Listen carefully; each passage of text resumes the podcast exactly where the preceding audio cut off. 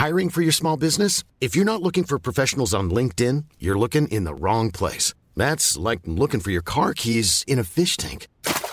LinkedIn helps you hire professionals you can't find anywhere else, even those who aren't actively searching for a new job but might be open to the perfect role. In a given month, over 70% of LinkedIn users don't even visit other leading job sites. So start looking in the right place. With LinkedIn, you can hire professionals like a professional. Post your free job on linkedin.com slash people today. Heraldo Radio. La HCL se comparte, se ve y ahora también se escucha. Inicia las noticias de la tarde con Jesús Martín Mendoza en Heraldo Radio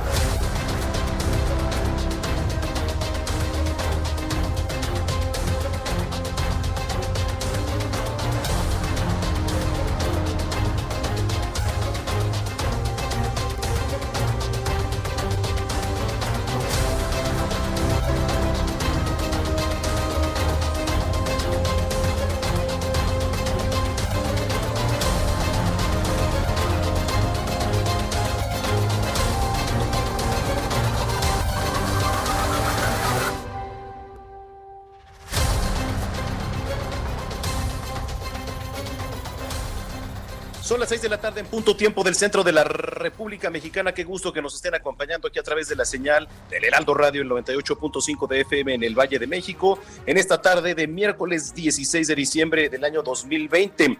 Recuerden que aquí seguimos creciendo juntos en el Heraldo Radio, siendo pues ahora el único medio con presencia en los 32 estados del país. Fíjense, ya son 75 ciudades, 99 las frecuencias y más de 3.315 horas a la semana de programación. Así que bienvenida, bienvenido. A nombre del titular de este espacio, Jesús Martín Mendoza, les doy la más cordial bienvenida. Yo soy Manuel Zamacona y como todos los días, los invitamos a que estén en contacto y en comunicación a través de las redes sociales, tanto de El Heraldo de México, que es arroba Heraldo de México, y eh, la cuenta de Twitter de un servidor, arroba Zamacona al aire. Ahí nos puede escribir, mandan, mandarnos eh, sus mensajes, por supuesto, aquí los vamos a estar leyendo a lo largo de este espacio. Bueno, pues eh, vaya miércoles, vaya mitad de semana movida en materia informativa. Aquí les vamos a llevar todos, todos los detalles. Qué gusto que nos acompañen. Y cuando son ya las seis con uno, comenzamos con lo más importante que se ha generado en las últimas horas.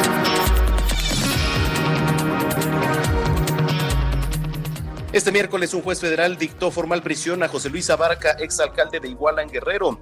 Y eh, bueno, hay que recordar que enfrenta un proceso por los delitos de delincuencia organizada y operaciones con recursos de procedencia ilícita, pero no por desaparición forzada. El exalcalde está vinculado con el caso Ayotzinapa y se ha señalado como el presunto autor intelectual de la desaparición de los normalistas.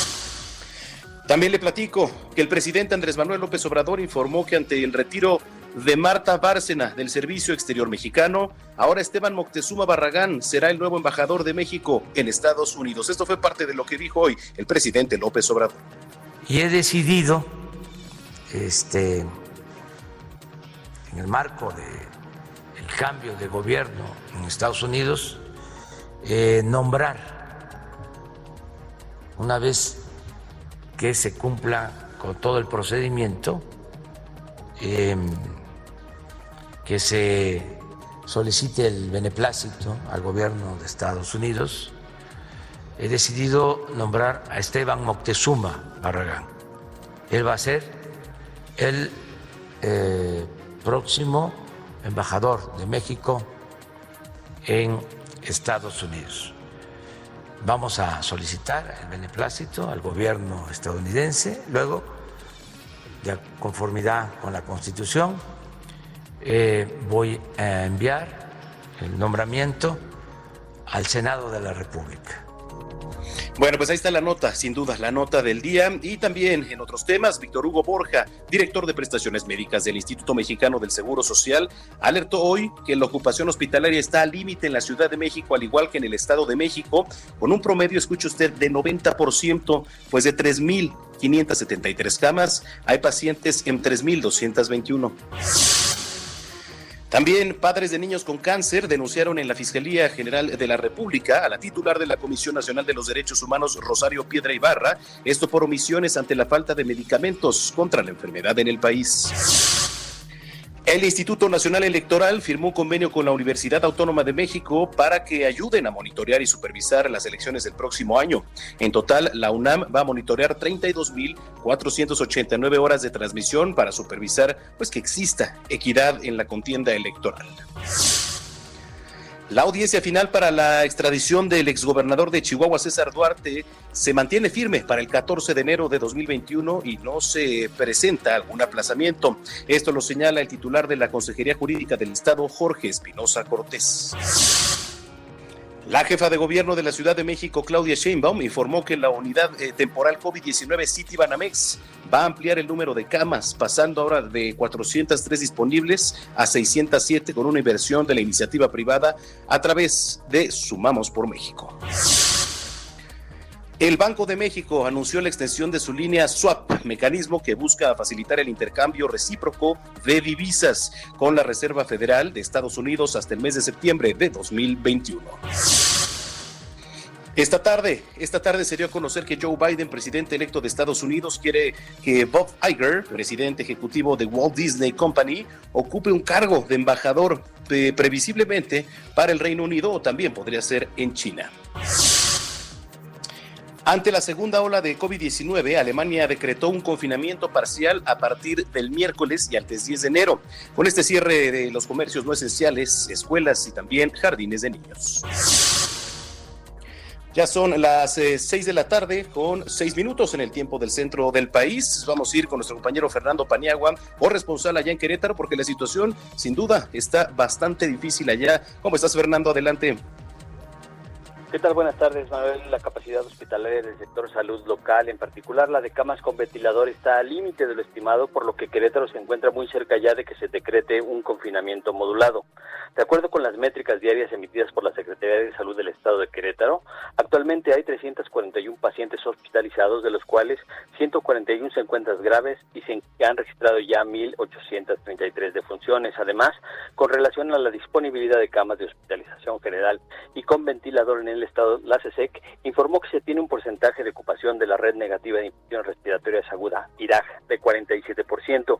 En Querétaro hoy se registra 49% de ocupación de camas con ventilador y 46% de camas sin ventilador, cuando la Organización Mundial de la Salud el número que recomienda es de 30% y no superior. Esta es la información. Bueno, pues ahí está. Gracias, Fernando. Hasta luego, buena tarde. Igualmente para ti, Fernando Paniagua, corresponsal allá en Querétaro. Y de Querétaro nos vamos hasta Tampico, Tamaulipas, con Carlos Juárez, que también nos tiene información importante. Adelante, Carlos. Hola, ¿qué tal? ¿Qué tal, Orlando? Un gusto saludarte a ti a todo tu auditorio. Te comento que en Tampico, Tamaulipas, pues volvió a salir la placa. Se trata de una persona con vestimenta, así que de la muerte, a recorrer diferentes zonas de Tampico. Y es que la ciudad porteña se ha convertido en el epicentro del coronavirus de Tamaulipas, con más de seis mil casos. Eh, hay que señalar que esta campaña la trae el regidor Alberto Sánchez Neri, quien pues, regala cubrebocas, así como también gel antibacterial en diferentes puntos de la ciudad. Cabe señalar que, bueno, en, también en Tampico se han reportado más de 500 defunciones y por un ejemplo de lo que ocurre por esta pandemia del coronavirus es que el hospital del ISTE se encuentra saturado. Así que bueno, así es la situación. En Tampico se pide a la población extremar precauciones por esta pandemia del nuevo coronavirus. Sin duda, difícil también la situación por allá. Gracias, Carlos. Muy buenas tardes, pendiente con la información. Gracias. Él es eh, Carlos Juárez, corresponsal en Tampico, Tamaulipas. Y desde este punto ahora nos trasladamos hasta Puebla con Claudia Espinosa. Adelante, Claudia. Hola Manuel, ¿cómo estás? Buenas tardes a ti y a todo el auditorio del Heraldo Media Group. Pues aquí en Puebla la curva de contagios del COVID-19 se mantiene inestable y errática según las autoridades sanitarias. Y es que de nueva cuenta pues se incrementaron los contagios 212. Hasta el momento se tiene un acumulado de 44.916 casos de lo que va de la pandemia. El 63% se encuentran en la capital, alrededor de 28.000 de la zona metropolitana que han sido catalogados como el centro, pues obviamente, del contagio de esta enfermedad. Hasta el momento hay 1.262 personas que permanecen activas en los casos y bueno, en 59 de los 217 municipios. Hay que decir que la estadística de los hospitales se mantiene en 550 pero están llegando de 6 a 12 personas cada eh, día, cada 24 horas, lo que ha puesto en alerta a las autoridades estatales en materia sanitaria. Es la información desde Pueblo. Bueno, pues ahí está. Gracias, Claudia Espinosa. Muy buenas tardes. Igualmente, Claudia Espinosa, corresponsal en Puebla. Aquí, en las calles de la Ciudad de México. Gusto Atempa, adelante. Manuel, excelente tarde. Recorremos las avenidas de la Ciudad de México. En esta ocasión, la Avenida Congreso de la Unión, desde Fray Servando, Teresa de Miera hasta el circuito. Una avenida que presenta muy buen avance y es una opción para aquellos que buscan, eh, eh, bueno, que salen del centro histórico y buscan llegar al norte de la ciudad. El circuito es una de las avenidas que presenta carga vehicular desde Insurgentes hasta la avenida Oceanía. Esto para quienes provienen del poniente y buscan llegar a la zona oriente. Como alternativa vial pueden hacer uso del eje 3 norte, Ángel Albino Corso, para poder librar este tráfico del circuito interior. Manuel, mi reporte. Bueno, regresamos contigo un poco más tarde, eh, Augusto. Claro que sí, muy buenas tardes. Es Augusto Atempa, aquí en las calles de la capital. Y en otro punto está Daniel Magaña. Adelante, Dani. ¿Qué tal, Manuel? Muy buenas tardes en las emisiones de la Central de Abasto. Eh, información vehicular de la zona del eje 6 eh, sur, pues con carga vehicular, las adecuaciones viales que se hicieron de la incorporación de la zona del circuito interior hacia la zona del eje 6 al descender, bueno, pues encontrar con complicaciones viales y más adelante también en la zona de la avenida Javier Rojo Gómez, dos puntos problemáticos para quien se traslada hacia la zona del anillo periférico oriente. Fíjate, Manuel, que esta tarde hicimos un recorrido ya eh, por ahí de las 2 de la tarde en la zona de la central de Abasto y preocupantemente encontramos que muchos de los filtros que anteriormente se tenían, sobre todo en la zona de abarrotes, de áreas de ambiente, servicios y de verduras, ya no están. Y bueno, pues ante inminentes fiestas o las comidas de fin de año, sobre todo la próxima semana, Esperemos que en breve pues las autoridades pues recapaciten esta situación que bueno pues realmente es preocupante ya que muchas de las personas al no haber estos filtros bueno pues tampoco pues utilizan el eh, cubrebocas en el interior de la central de abasto y bueno pues así que esperemos que esto pues sea un llamado para pues reforzar estas medidas en este centro de abasto en el oriente de la capital. Sí, sobre sobre todo porque, bueno, pues eh, hasta el momento no se ha anunciado un regreso al color rojo en la capital, pero estamos a nada. Ya escuchamos la, la ocupación hospitalaria, Daniel, y la verdad es que es gravísimo. Efectivamente, como comentas, y fíjate, la próxima semana, a unos metros de toda esta área de la central de Abasto, está el área de pescados y mariscos. Es un buen momento para que las autoridades, pues, de este centro de Abasto, pues, eh, de alguna manera, pues, refuercen las medidas, hagan campañas, porque la próxima semana muchas personas, eh, bueno, pues, aunque sea en familia, pues, eh, festejarán la Navidad y, bueno, pues, a estos lugares acuden miles de personas diario y, bueno, pues, se han relajado mucho estas medidas preventivas, Manuel. Es correcto. Bueno, estamos al pendiente. Gracias, Daniel. Muy buena tarde. Buena tarde, Daniel Magaña, aquí en las calles de la capital. Ya son las seis de la tarde con 12 minutos, seis de la tarde con 12 minutos en el tiempo del centro de la República Mexicana. Y bueno, es 16 de diciembre. ¿Qué ocurría un día como hoy? Nos cuenta Abraham Arreola.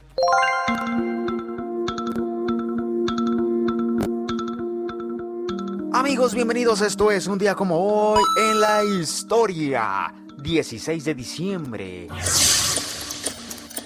1845 muere en Mérida Pedro Sáenz de Baranda, capitán de la Marina Mexicana que logró expulsar de México a los españoles que permanecieron en el fuerte de San Juan de Ulúa hasta 1825. Y en 1973 muere en la Ciudad de México Marte R. Gómez, ingeniero agrónomo y político tamaulipeco que participó en las filas zapatistas y más tarde fue secretario de Agricultura. Amigos, esto fue un día como hoy en la historia. Muchas gracias, chiquito pero sustancioso. Gracias, gracias a nuestro compañero Abraham Arreola. Y mira, estoy viendo una publicación aquí del Heraldo de México en su cuenta de Instagram. Algunas curiosidades. Hoy, por ejemplo, es Día del Té. Una taza de té, por ejemplo, tiene 10 veces más antioxidantes que un vaso de jugo de naranja. Le digo esto sobre algunas curiosidades. ¿eh? Eh, existen seis categorías básicas que son el blanco, el amarillo, el verde, el negro, el fermentado. Y otro datito es que Irlanda, por ejemplo, es el país donde más se consume, seguido por el Reino Unido. Ya ve que luego se habla mucho de tomar el té con la reina. Se espera que para 2021 el mercado del té a nivel nacional genere 400 millones de pesos y el té de manzanilla es el más consumido aquí en nuestro país, en México. ¿Usted qué tanto consume té? ¿Es consumidor de infusión de té? ¿Cuál es su favorito? Ahí están las redes sociales también para que nos escriban, arroba Heraldo de México y arroba Zamacona al aire. Son las eh, seis de la tarde ya con 14 minutos y bueno, vámonos con el clima porque eh, también es importante en el pronóstico del tiempo. El Frente Frío número 21 va a recorrer el oriente y sureste del territorio nacional ocasionando fuertes lluvias a puntuales intensas en dichas regiones, además de chubascos en la península de Yucatán. La masa de aire polar que lo impulsa va a provocar ambiente frío a gélido en gran parte de la República Mexicana, previendo temperaturas mínimas inferiores a los menos 10 grados en Chihuahua y Durango durante la madrugada del jueves. También se presentará un evento norte de muy fuerte a intenso a lo largo del litoral del Golfo de México, el Istmo y Golfo de Tehuantepec.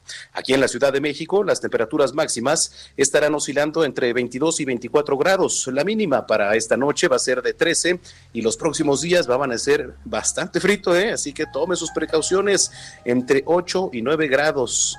Para Monterrey y Nuevo León, la máxima eh, en el día de hoy será de 18 grados. Eh, bueno, esto ya a lo largo de la, de la tarde.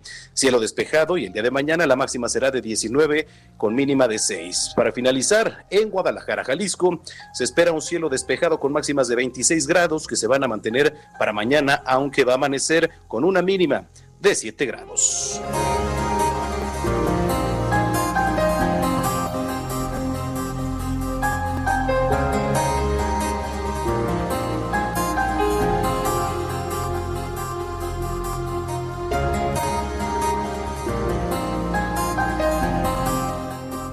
Exacto, exacto. Qué buen eh, puente musical, querido Orlando. Este, la nota que se va a llevar las portadas de los principales diarios de circulación nacional es eh, la que ya le platicaba al inicio de este espacio en el resumen. El presidente Andrés Manuel López Obrador ya informó que Esteban Moctezuma Barragán dejará la Secretaría de Educación Pública y va a ser el próximo embajador de México en Estados Unidos. Dio conferencia de prensa, como todos los días, y ahí informó que, acorde al procedimiento, enviará el nombramiento de Esteban Moctezuma Barragán al Senado de la República, quien deberá recibir el aval del gobierno estadounidense. Estas fueron las palabras de López Obrador.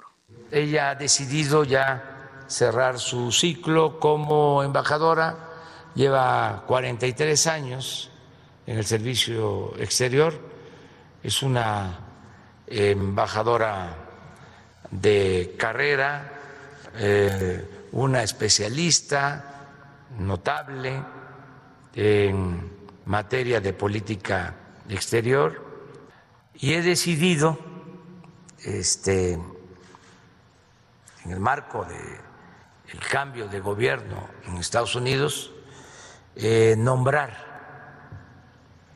una vez que se cumpla con todo el procedimiento, em, que se solicite el beneplácito al gobierno de Estados Unidos, he decidido nombrar a Esteban Moctezuma Barragán. Él va a ser el eh, próximo embajador de México en Estados Unidos. Vamos a solicitar el beneplácito al gobierno estadounidense, luego, de conformidad con la Constitución, eh, voy a enviar el nombramiento al Senado de la República de ser el responsable de eh, la educación en nuestro país, pasa a ser pues eh, uno de los enlaces más importantes en Estados Unidos y ahora que viene, ¿no? ¿En, qué época con gran responsabilidad, eh, con una nueva administración allá en Estados Unidos? Veremos pues cuál será su papel. Deseamos por supuesto toda la suerte del mundo ahora en este nuevo encargo a Esteban Moctezuma. Oiga, este miércoles Víctor Hugo Borja, director de prestaciones médicas del Instituto Mexicano del Seguro Social, alertó que la ciudad y el Estado de México están al límite de la ocupación hospitalaria. Quizá puede ser eh, un poco desgastante que nosotros estemos repitiendo esto, pero es necesario. ¿Por qué? Porque, a ver, 3.573 camas hay pacientes en 3.221. ¿Qué quiere decir esto? Que posiblemente esta misma semana se puede estar anunciando un regreso al color rojo aquí en la Ciudad de México, al menos, ¿no? Víctor Hugo Borja detalló que en la capital del país se reporta una ocupación hospitalaria de 86%, mientras que en el Estado de México llega al 95, 95% ya. Agregó que cualquier nosocomio opera con una operación superior al 85% por lo que reiteró que pues están haciendo el mayor esfuerzo para ampliar la capacidad hospitalaria y poder así eh, atender a más pacientes. Ya en conferencia de prensa, el director del IMSS, Zoe Robledo, hizo un llamado un llamado enfático, como también nosotros lo hacemos a usted, a la población, para que se cuide, para que se resguarde en casa en la medida de lo posible, dar un respiro a los trabajadores también de la salud, pues que están cansados, ellos también están estresados luego de nueve meses de una labor ininterrumpida. Además, se destacó que hay 700 pacientes con COVID-19 en las áreas urgentes de la zona metropolitana del Valle de México a la espera, en muchos casos, de que se desocupe una cama para poder ser atendidos. Pues sí, así la situación y a cuidarse.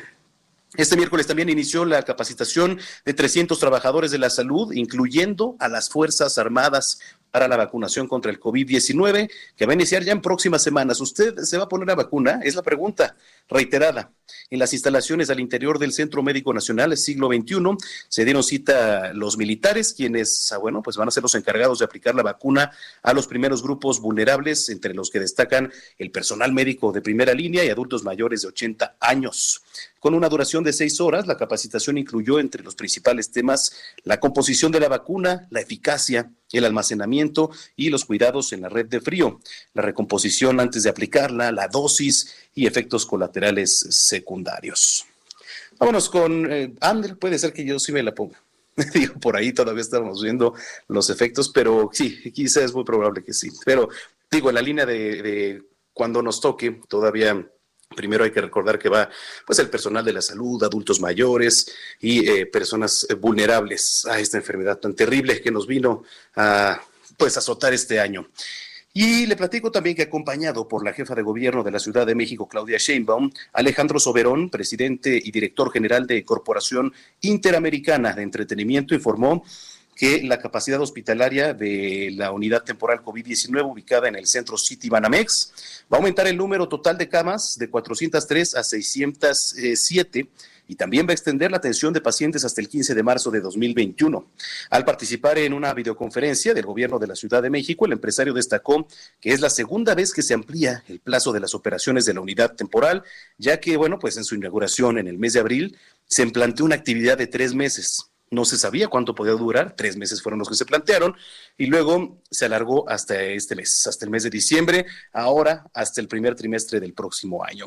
Indicó que para hacer posible los dos objetivos será una donación de 495 millones de pesos, los cuales se sumarán a los 750 millones de pesos que se han ejercido hasta el 15 de diciembre. A la par de la extensión de este plazo, pues estos recursos permitirán reconvertir la sala del Centro City Banamex en sala de terapia intensiva con un incremento de 22 camas de terapia intensiva para alcanzar ahora un total de 54. Bueno, ahí lo tiene. Esto eh, hablando de COVID-19. Pero ahora vámonos con otro tema no menos importante, ¿eh? que tiene que ver con eh, los medicamentos para los niños con cáncer. Por el delito de abuso de autoridad y omisión, ya los padres de los niños con cáncer presentaron una denuncia ante la Fiscalía General de la República en contra de la presidenta de la Comisión Nacional de los Derechos Humanos, Rosario Piedra Ibarra, que bueno, la verdad es que eh, ha pasado desapercibida en eh, muchas ocasiones.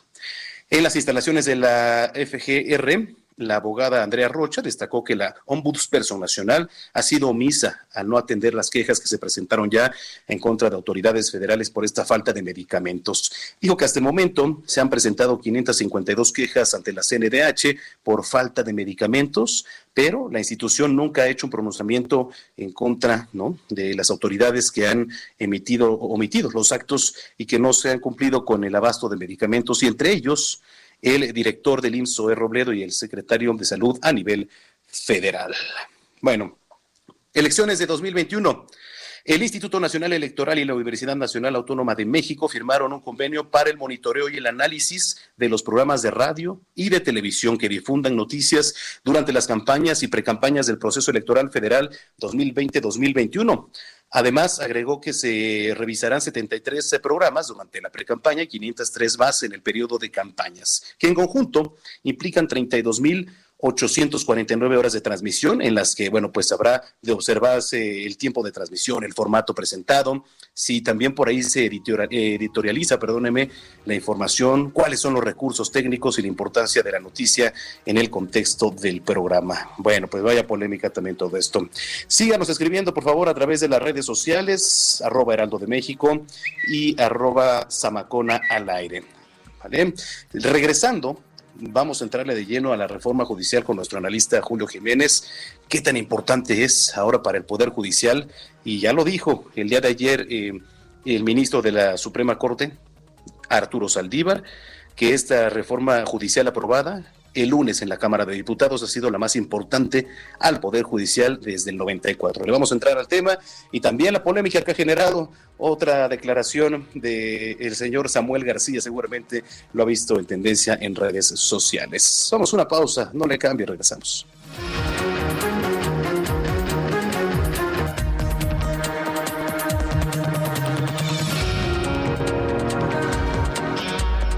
Escuchas a Jesús Martín Mendoza con las noticias de la tarde por Heraldo Radio, una estación de Heraldo Media Group. Heraldo Radio, la HCL se comparte, se ve y ahora también se escucha.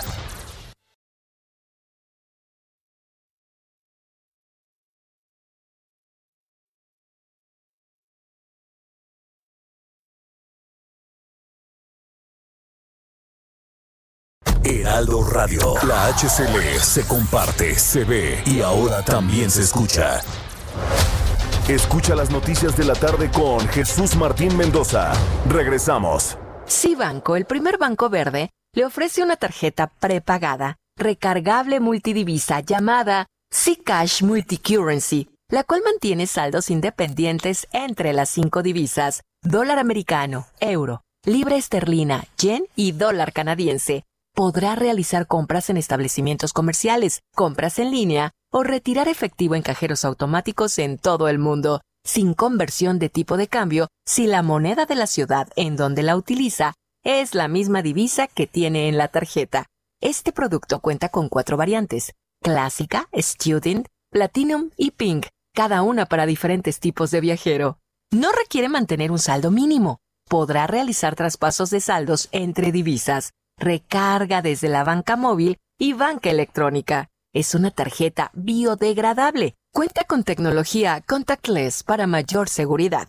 Si requiere más información, llame al teléfono 5511 03 12 20 o al 800 2524 226 o ingrese a www.cibanco.com.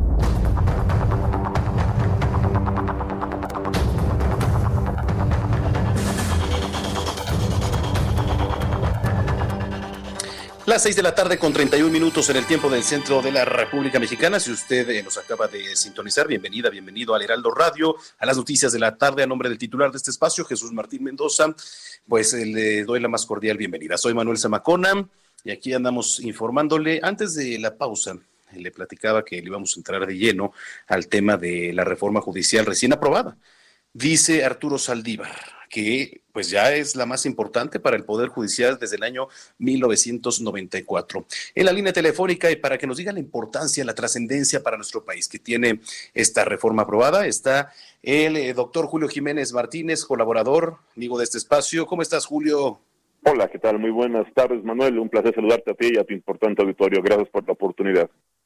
Gracias, Julio. Oye, a ver, ¿por, qué ha sido la, más importante esta reforma eh, para el Poder Judicial desde 1994? ¿Sí ha sido la más importante?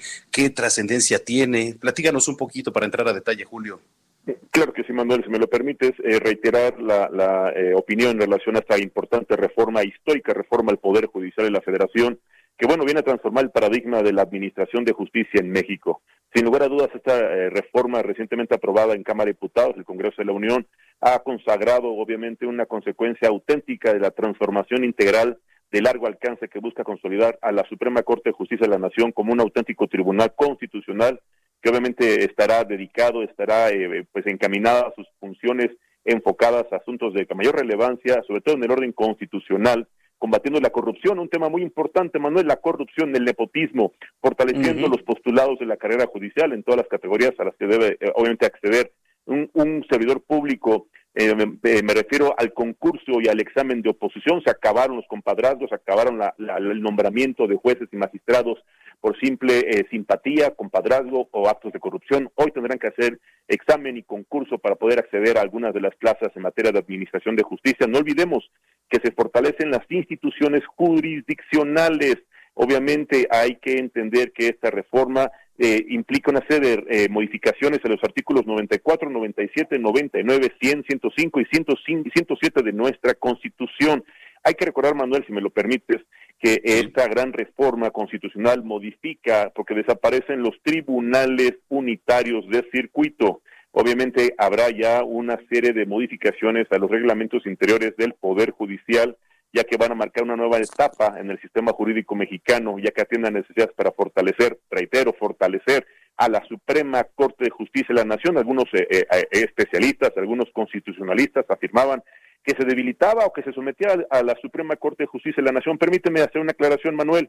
No se está debilitando, no se está vulnerando la independencia de la Suprema Corte de Justicia, sino por el contrario, se están fortaleciendo los ideales y los postulados constitucionales que dan origen, fundamento y sobre todo facultades y atribuciones a la Suprema Corte de Justicia de la Nación como un auténtico tribunal constitucional que evidentemente viene a fortalecer la administración de justicia, brindando certeza, brindando seguridad jurídica, combatiendo la corrupción, combatiendo la impunidad, un tema tan importante en nuestro país, Manuel. Obviamente no olvidemos que nuestro país se encuentra, de acuerdo con organismos internacionales, pues en, en, un lugar bastante vergonzoso en materia de corrupción y de impunidad. Por ello, esta importante eh, reforma viene a, consolidar y a renovar los acuerdos en materia del Consejo de la Judicatura Federal, que es obviamente este órgano de fiscalización, de administración y sobre todo de eh, sanción de aquellos malos servidores públicos. Estarás de acuerdo conmigo que se han dado a conocer pues, importantes noticias en donde están vinculados jueces federales o magistrados que ponen en libertad a importantes, pues yo diría, capos de la delincuencia organizada, todo esto será supervisado, será fiscalizado y será sancionado. Se acaban e-, esos actos de impunidad en donde los mexicanos veíamos cómo salían impunemente los delincuentes por un simple argumento, un simple, una simple violación a los derechos humanos, una simple violación al debido proceso. Esta gran reforma, esta inédita reforma constitucional al Poder Judicial de la Federación, viene precisamente a fortalecer el quehacer y las facultades y atribuciones de los juzgadores, Manuel. Sí, escuchaba al, ministro Saldívar y la verdad es que cuánto no escuchábamos y lo seguimos escuchando, ¿no? El tema de los parentescos, el tema del influyentismo, pero bueno, dice, se fortalece ahora el servicio de la defensa pública y esperemos que todo esto vaya en pro, Julio. Fíjate que quiero comentarte algo a ti, a tu importante auditorio, que de acuerdo con la, el Grupo de Acción Financiera Internacional, la famosa GAFI, Estamos en el lugar 60 de 69 naciones en materia de impunidad, este acuerdo de índice global que, bueno, debe preocupar a los mexicanos porque tal parece que el nivel de impunidad de corrupción pues, es importante y esto genera, pues obviamente, incertidumbre, desconfianza a los inversionistas y sobre todo no se está dando una muestra de fortalecimiento a las estructuras de formación de nuevos juzgadores. Yo creo que esta gran reforma todavía dará mucho que decir, dará mucho de qué hablar habrá, habrá que entrar al análisis. Desafortunadamente en radio y televisión el tiempo es breve y nos gusta ser muy concretos y muy concisos, Manuel. Sí, por supuesto. ¿Cómo está el tema de la formación eh, que acabas de platicar, la formación de juzgadores aquí en nuestro país, Julio? Sí, fíjate que eh, obviamente los, eh, el Poder Judicial de la Federación contempla obviamente la capacitación, contempla obviamente la certificación y ya hoy contempla el examen de oposición, un tema muy importante que va a garantizar la capacidad, la imparcialidad y sobre todo eh, la experiencia de los juzgadores en donde no vamos a poder jugar a la corrupción, jugar a la impunidad, jugar al tráfico de influencias. Estamos de acuerdo que en nuestro país era una práctica común o una práctica ya eh, pues eh, que se entendía o al menos así se, se interpretaba la administración de justicia. Hoy con esta reforma se fortalece al, al Consejo de la Judicatura, que es esta, este órgano facultado para la supervisión y en su momento sanción de juzgadores.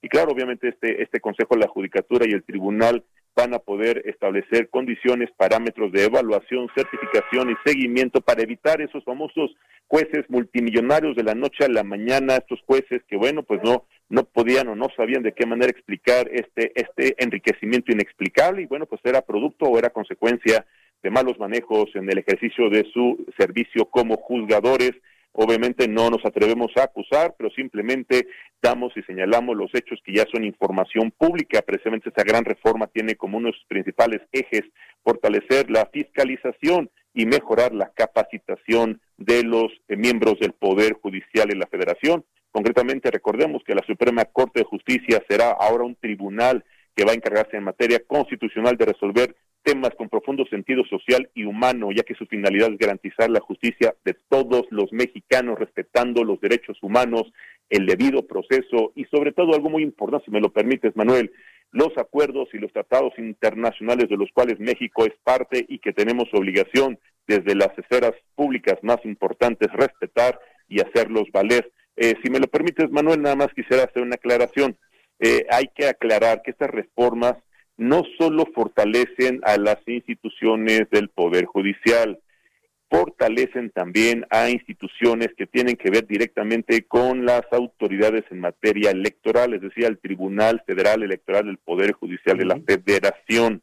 Y esto es un tema muy importante porque el próximo año tenemos un proceso electoral histórico. Aquí estará poniéndose obviamente en práctica y en juego importantes facultades y determinantes resoluciones en materia electoral que serán competencia, reitero, del Tribunal Federal Electoral y habrá que ver la imparcialidad, habrá que ver la eh, honestidad y sobre todo la legalidad con la cual se resuelvan los próximos eh, eh, eventos que serán puestos a disposición. Un tema que sí me gustaría recordar y dejar muy claro contigo y con tu importante auditorio del Heraldo Radio. Esta importante reforma, esta inédita reforma, fortalece también a eh, organismos eh, a nivel nacional. Recordemos que el Poder Judicial, la Federación, tiene presencia a nivel nacional. Así que no solo se concentra la Suprema Corte de Justicia de la Nación, Manuel. Así es. Julio, bueno, pues ahí está eh, el importante análisis. ¿Dónde te podemos seguir en redes sociales? Estamos a sus órdenes en contrastando ideas o análisis jurídico, con mucho gusto. Gracias, Julio, y estamos al pendiente. Muy buenas tardes, un fuerte abrazo a todos los amigos del Heraldo Radio. Gracias. Igualmente, un gran abrazo. Es el maestro Julio Jiménez Martínez aquí en las noticias de la tarde. Samuel García, a ver, el precandidato de Movimiento Ciudadano a la gubernatura de Nuevo León, otra vez entró en la polémica, fue tendencia en Twitter, ya lo sabe. A ver, eh, creo que el peor enemigo y el peor asesor de Samuel García es el propio Samuel García. Ya contestó en Twitter, ya hubo por ahí réplica ¿Y qué, fue lo que dijo el señor? Dice, yo me he topado gente muy valiosa que vive con un sueldito, esta fue la palabra, que un sueldito de 40, 50 mil pesos y son felices, tienen una familia para las colegiaturas, etcétera. Bueno, pues esto ha desatado una cadena de reacciones ahí en las redes sociales. Y bueno, después de esto, eh, dice por aquí Samuel García, Presidente López Obrador, hoy durante la mañanera le preguntaron sobre un video de mi persona, del cual estoy hablando, que fue editado, dice, y difundido por algunos de sus simpatizantes con la clara intención de esparcir mentiras. Lo que en realidad dije en ese video es lo mismo que usted piensa. Dice que un funcionario público que gana 40 o 50 mil pesos no tiene necesidad de, ser corrupto y que he conocido a muchos que con ese sueldo, que no dijo sueldo, dijo sueldito, hacen bien su trabajo y son felices. A ver, vamos a escuchar parte de este video que lo presentó el mismo Samuel García ahí en un hilo que abrió en su cuenta en Twitter, arroba Samuel-Garcías. ¿Crees que la política debería ser una actividad filantrópica porque pues estás dando tu vida para servir a las personas. O sea, mi, mi definición de político, yo, yo no, jamás sería político porque siento que yo mismo no podría cumplir mi definición de político, porque uno tienes que entregar tu vida a la gente y yo soy muy egoísta en el sentido de que a mí me gusta hacer mis propios proyectos. Sí. Pues mira. Utópicamente, cuando menos debería ser. Utópicamente sí, pero la realidad nos rebasó. Porque no habría suficiente gente no habría suficiente gente para llenar los huecos que se requieren y sería discriminatorio. Entonces, si el mismo político quien busca hacer leyes para no discriminar, discrimina a quien entra, ya desde ahí estás mal.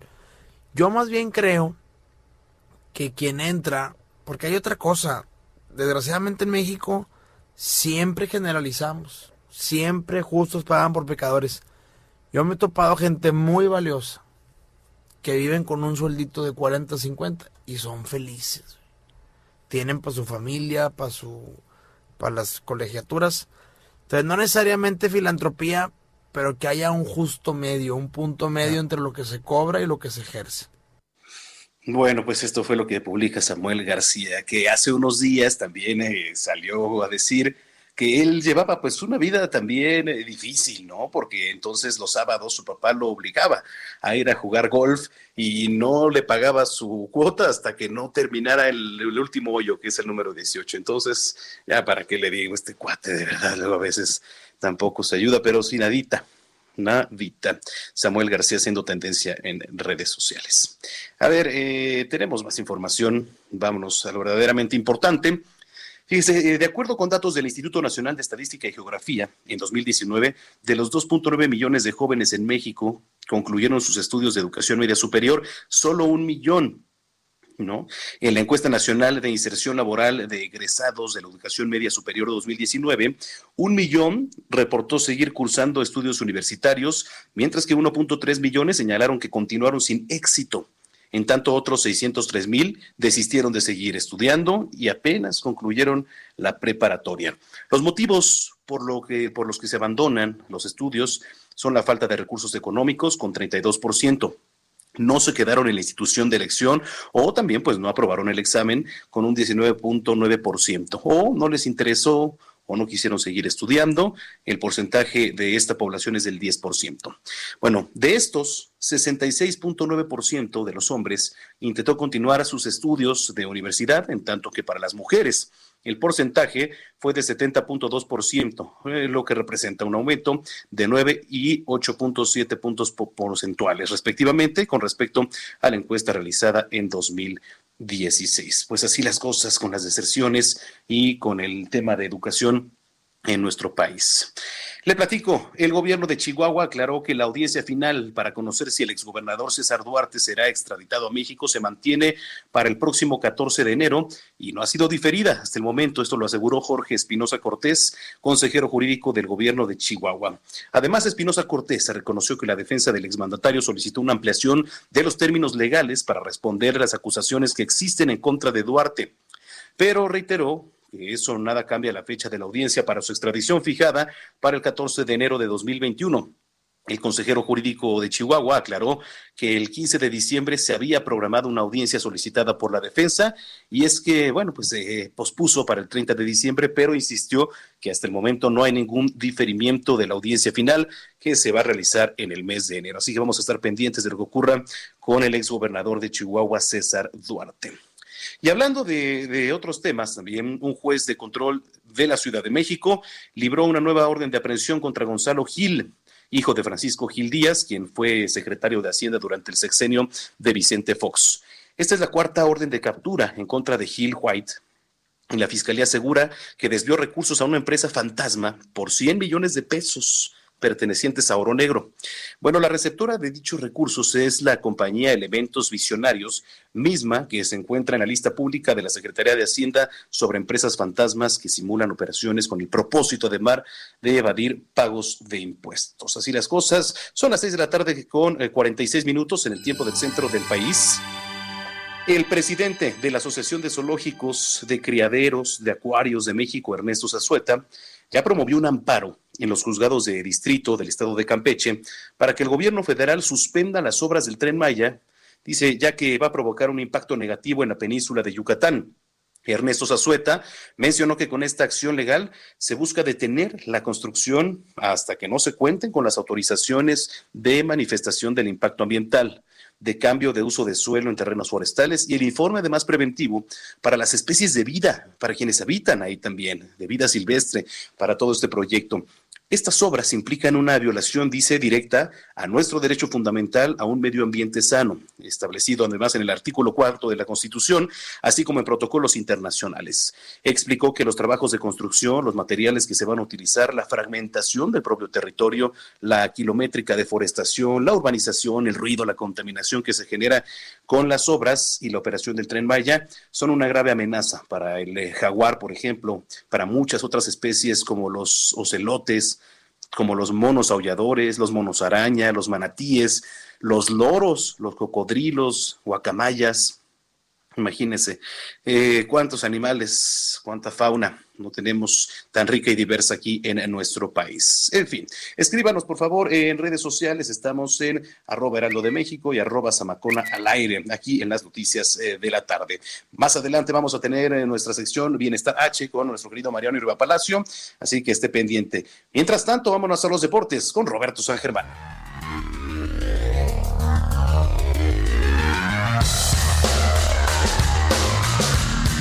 Mi estimado Robert, ¿cómo andas?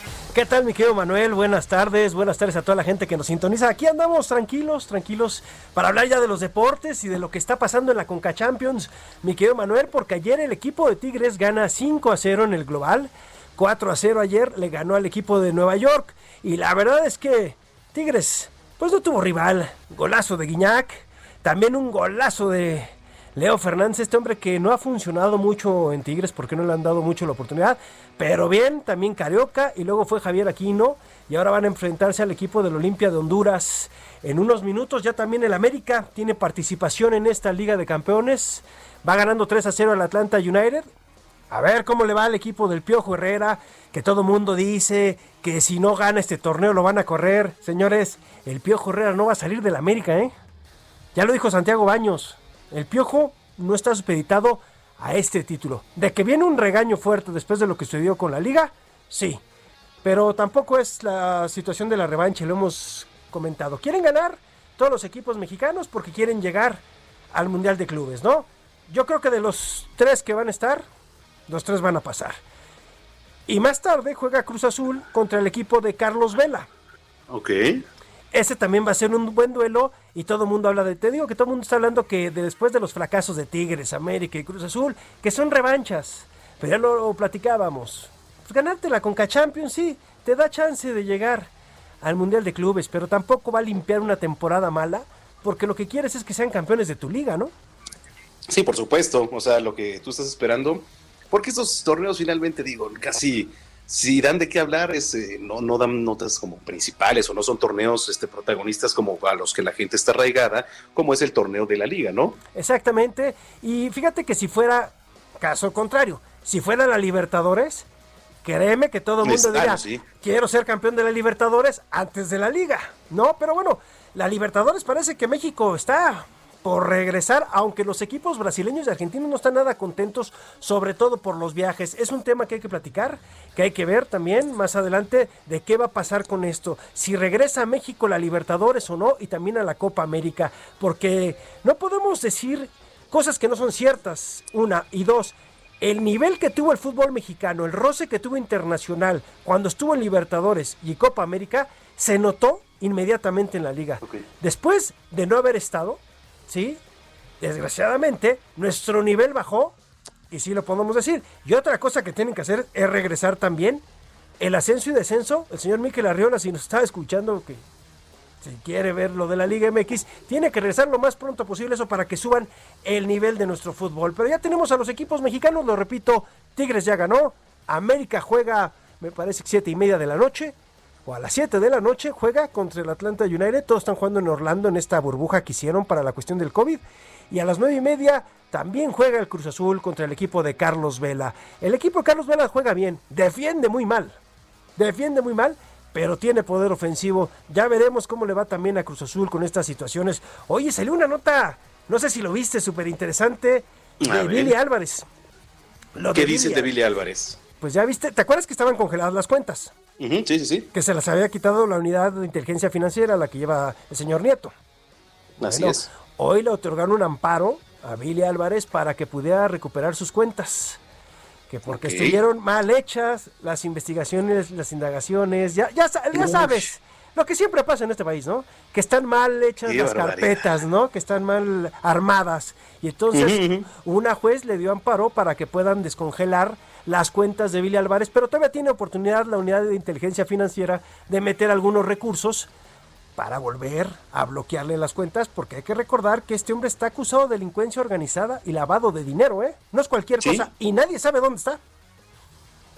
Oye, y ahorita que hablabas también, digo, es un tema importantísimo esto que, que platicas con Billy Álvarez, pero me dio mucha curiosidad cómo hace unos días eh, se da a conocer que Miquel Arriola llega a la Liga MX cuando pues es un personaje que hasta hace por lo menos un par de años lo veíamos competir para llegar a la jefatura de gobierno, ¿no? Aquí en la Ciudad de México. Sí, y también estuvo en el Instituto Mexicano del Seguro Social, recordando que también fue manda más si no mal recuerdo.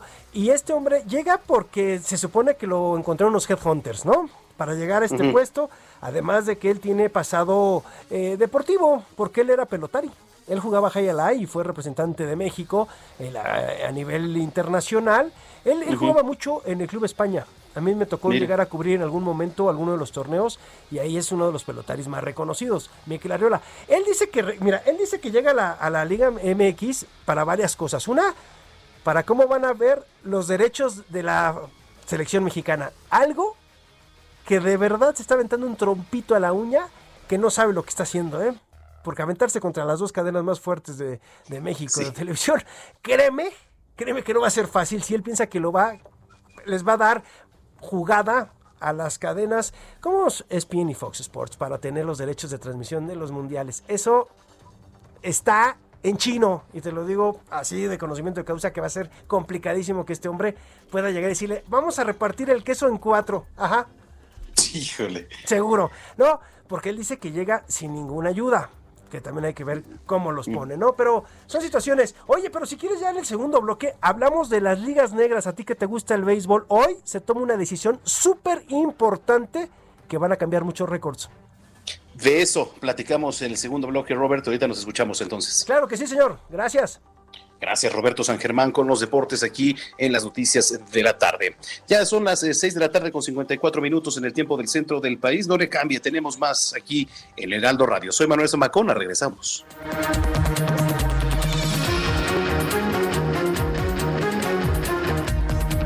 Escuchas a Jesús Martín Mendoza con las noticias de la tarde por Heraldo Radio, una estación de Heraldo Media Group. Heraldo Radio. La HCL se comparte, se ve y ahora también se escucha.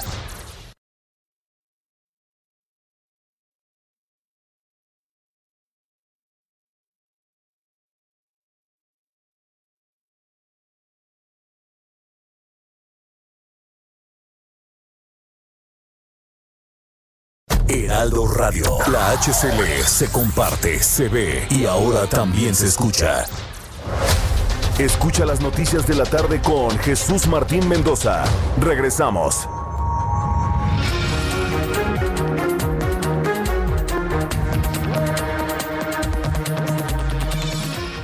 Son las 7 de la noche en punto en el tiempo del centro de la República Mexicana. Gracias por continuar con nosotros ya en esta segunda hora en el Heraldo Radio. Las noticias de la tarde a nombre del titular Jesús Martín Mendoza. Le saluda Manuel Zamacona. Nos pueden escribir, seguirnos a través de las redes sociales, arroba Heraldo de México y arroba Zamacona al aire. Gracias a los que nos han escrito. Más eh, tarde vamos a leer todos y cada uno de sus comentarios aquí en estas eh, redes eh, sociales. Y bueno, pues es 16, ya 16 de diciembre, está agonizando el último mes del año, vaya año que hemos tenido, hay que ser conscientes, hay que usar el cubreboca, no hay que dejar de repetir, si usted ve a alguien, tiene algún conocido que no usa cubreboca, recomiéndele, dígale que estamos a punto, por lo menos aquí en la Ciudad de México, en el Estado de México, de regresar a color rojo. La ocupación hospitalaria prácticamente está al límite. Entonces, bueno, pues a ser conscientes y hay que cooperar, hay que cooperar todos para que salgamos lo antes posible de esto. Sabemos que está la vacuna, que en próximos días va a comenzar ya el proceso de, de, este, de aplicación, pero sigamos quedándonos en casa en la medida de lo posible. Bueno, pues eh, cuando son las 7 ya con uno, vámonos con lo más importante que se ha generado en las últimas horas.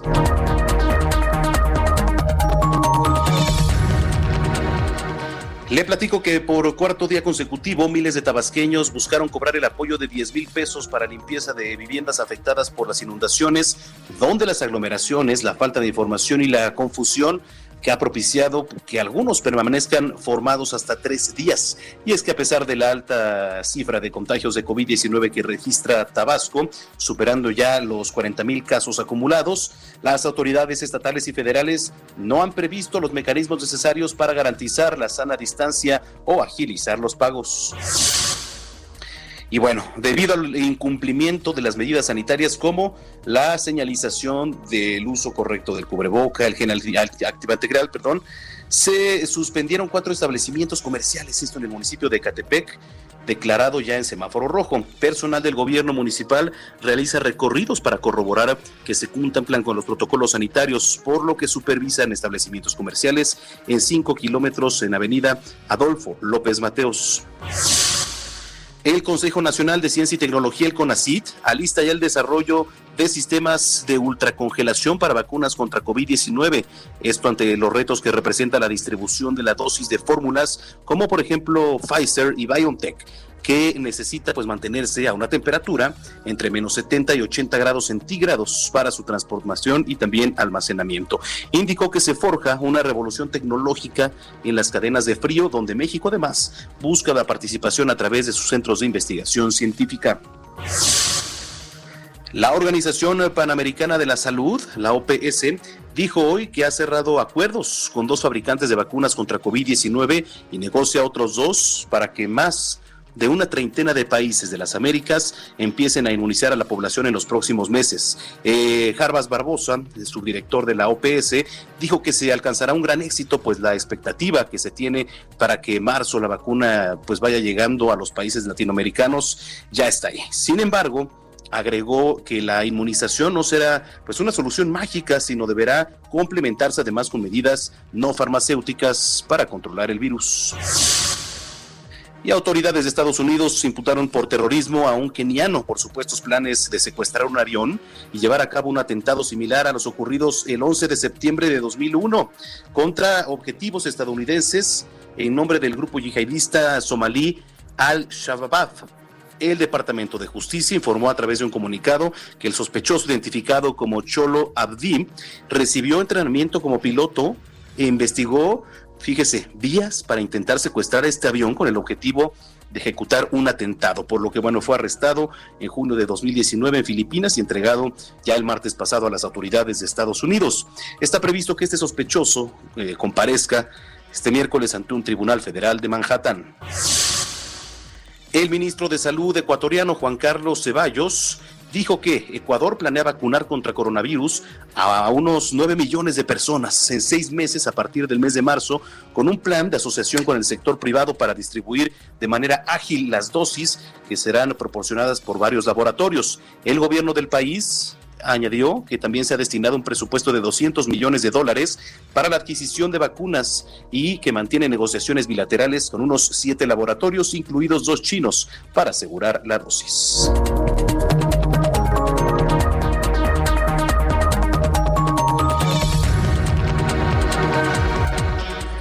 Vamos a actualizar la información en las calles de la capital. Augusto Atempa, ¿qué nos tienes? Adelante.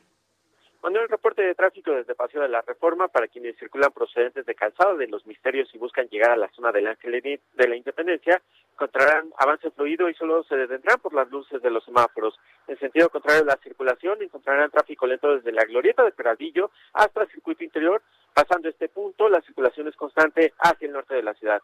Circuito interior de poniente oriente, es decir, de la zona de la raza Oceanía, el tráfico es lento y pueden hacer uso como alternativa vial de Ángel Aldino Corso al eje 3 Norte. Eh, Manuel, mi reporte. Gracias, Augusto Atempa. Muy buenas tardes. Muy buena tarde. Y en otro punto está nuestro compañero Daniel Magaña, que nos tienes, Dani. Ahora información eh, de la zona de la Avenida Miguel Ángel de Quevedo, Manuel, para las personas que se desplazan hacia la glorita de los coyotes, pues encontrar carga vehicular en esta última cruce, las personas que ingresan hacia la zona de la Avenida Universidad en dirección a Viveros, pues el tránsito vehicular pues es intenso, sobre todo al pues llegar hacia la zona del circuito interior, la zona del río Miscuac, para bien para las personas que continúan sobre Miguel Ángel de Quevedo hacia la zona del Parque La Bombilla. En este tramo el avance pues es eh, mejor incluso para incorporarse hacia la zona de San Ángel. El eh, reporte. Muy bien, Daniel Magaña. Bueno, pues ahí está la información. Gracias. Continuamos atentos. Continuamos atentos. Es Daniel Magaña en las calles de la capital. Ya son las 7 de la noche con 6 minutos, ahora 7 en el tiempo del centro del país. Seguramente vamos a estar escuchando constantemente ahora y de manera pues eh, más seguida el tema de los partidos, de los partidos que van a ser eh, unos de los protagonistas de las notas principales el próximo año que hay elecciones. Eh, le doy la más cordial bienvenida a Gerardo Islas, el expresidente del CEN del Partido Fuerza Social por México. Gerardo, ¿cómo estás? Buenas noches. ¿Cómo estás? Muy buenas noches. Muy contento de poder platicar contigo, con tu auditorio, platicarles sobre el inicio de este proceso electoral, el 2020-2021, el más grande en toda la historia, sin lugar a dudas, Fuerza por México, el partido que llegó para quedarse, una alternativa completamente diferente a lo de los partidos de izquierda y de derecha, nosotros somos de centro, un partido con propuestas eh, nuevas, viejas, viejas viejos problemas se atacan con nuevas soluciones y ese es el partido en el que estamos impulsando a jóvenes y mujeres para competir en los próximos cargos de elección popular, en donde seremos una sorpresa, como lo fuimos en la creación del partido. Oye, a ver, este Gerardo, platícanos un poco en particular cuáles son sus objetivos, digamos ahora a corto, a mediano plazo y para 2021 ya de lleno. Bueno, primero vamos a llegar a San Lázaro eh, fortalecidos, vamos a llegar con candidatos, con ya diputados de mayoría. Estamos haciendo ya este primer sembrado, en donde estamos abriendo las puertas a quienes aspiran de forma legítima y en otros partidos políticos les están cerrando la puerta. Vemos estas coaliciones que no sabemos eh, el verdadero origen, se está perdiendo las ideologías, se están perdiendo las mismas batallas que se han hecho en muchos estados y ahora están caminando y eso a las bases no les gusta. También decirte que los independientes les están cerrando el paso, les están pidiendo miles de requisitos, firmas para poder competir y al final no los aceptan. Entonces, bienvenidos en Fuerza por México a este proceso electoral donde llegaremos con bases sólidas, llegaremos con un eh, puñado de propuestas eh, que vienen de los ciudadanos, foros en todo el país, semipresenciales, que hable México y en Fuerza por México llevaremos al Congreso estas propuestas ciudadanas, este apoyo y este respaldo a las mujeres. Y te quiero decir que seremos el partido que más mujeres postule a nivel nacional en, la próxima elección. Eh, ¿Cuáles son algunas de sus propuestas principales ahora que nos eh, viene escuchando la gente aquí a esta hora de la noche, Gerardo? Las propuestas principales, centrales. Bueno, decirte que nos preocupa mucho, por ejemplo, el derecho de piso que les están pidiendo en todo el país a los restauranteros, a las empresas pequeñas, a los empresarios. Segundo, eh, que aumentan los feminicidios. Vemos que el clamor de las mujeres en todo el país es salir a la calle y no saber si van a regresar. Y mucha impunidad alrededor de todos estos temas. Delincuentes que están transitando por las calles como si no hubieran incurrido en algo. Falta de oportunidades a los jóvenes. Gasto excesivo en, en los uniformes escolares pues estamos proponiendo eliminar el uniforme tradicional y proponemos un uniforme universal, un pantalón de mezclilla con una camiseta, inversión en tecnología para llevar eh, las clases ahora en esta modalidad a través de, Zoom y de otras aplicaciones, eh, incentivos a los maestros, incentivos a los propios policías para que tengan eh, una vivienda, para que tengan créditos en la, en la vivienda, para que tengan becas para sus hijos en universidades privadas, también en escuelas privadas. Vamos a impulsar a los jóvenes en esta elección para que tengan cargos de elección popular, para que en las alcaldías, en los municipios, los jóvenes también trabajen y no sean utilizados en las campañas solamente para repartir publicidad. Sí, hablando de, de candidatos, de gente joven, ¿quiénes son sus candidatos, Gerardo? No tenemos, no tenemos una lista de candidatos propios, candidatos ciudadanos, que en nuestros procesos abiertos estamos recibiéndolos. Una vez que quede definido eh, eh, la, la lista completa, la conocerá la sociedad, pero te quiero decir que en su mayoría son ciudadanas y ciudadanos que trabajan por el bien común de México, por hacer las cosas diferentes. Te quiero cerrar las puertas si no se da apertura a los proyectos de transformación de nuestro país. Correcto. Oye, Gerardo, pues eh, muchas gracias por haber platicado con nosotros aquí en el Heraldo Radio. Muchas gracias, invitar a todos. Fuerza por México es el camino, es la opción y es un partido diferente al de todos los demás. Mando un abrazo y un saludo a todo tu auditorio. Gracias, Gerardo Islas. Gerardo Islas es presidente del CEN del Partido Fuerza Social por México. Bueno, pues ya son las 7 de la noche con 12 minutos en el tiempo del centro. Estoy dándome un clavado aquí en Twitter y estoy viendo lo que es tendencia en este momento. Y bueno, lo que está en top es Metepec y le voy a platicar por qué. Mariana Cabeza Gamboa es la hija de la alcaldesa morenista del municipio de Metepec, Gabriela Gamboa.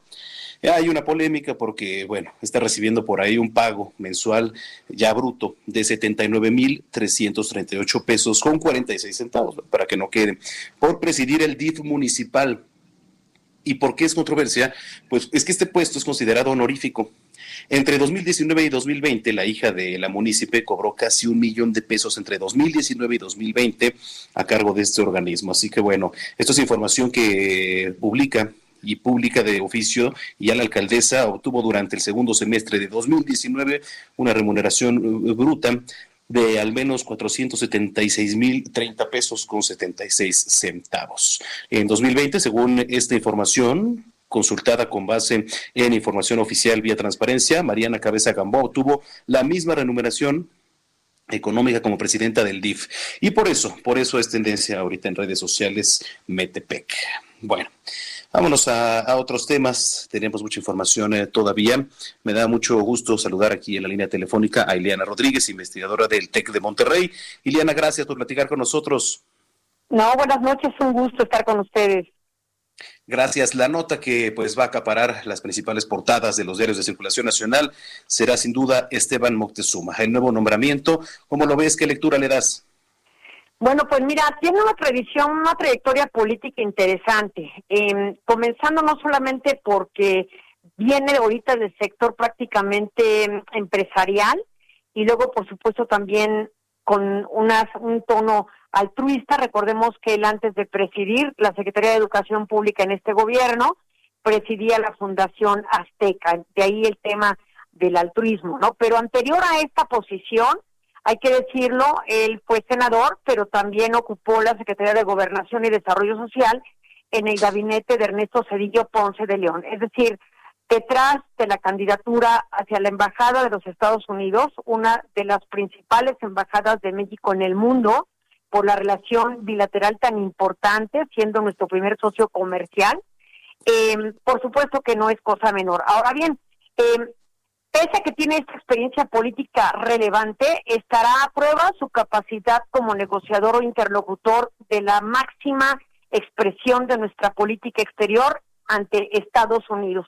Ahí tendremos que observar una defensa férrea de los derechos humanos de, nuestros migrantes y por supuesto de todos aquellos temas que puedan impactar en la nación mexicana al denostar o no a nuestra propia política. Así es que encarará un gran reto si consideramos que el presidente electo hasta este esta semana fue precisamente en el colegio electoral Joe Biden, un hombre con una tradición demócrata, digamos, rígida en el sentido del cumplimiento de los aspectos ambientales y laborales que están anclados en el TEMEC. Así es que va a ser un reto bastante interesante para Moctezuma Barragán. Ahora bien, es interesante el nombramiento se hace por el Ejecutivo en sus facultades, por supuesto, del artículo 89 que le faculta para ello, de nombrar embajadores más allá de si provienen o no de la carrera diplomática del Servicio Exterior Mexicano. Esta facultad la tiene el Ejecutivo em, y es común y tradición que nombre no solamente a miembros del Servicio Exterior como Marta Bárcena, que nació de,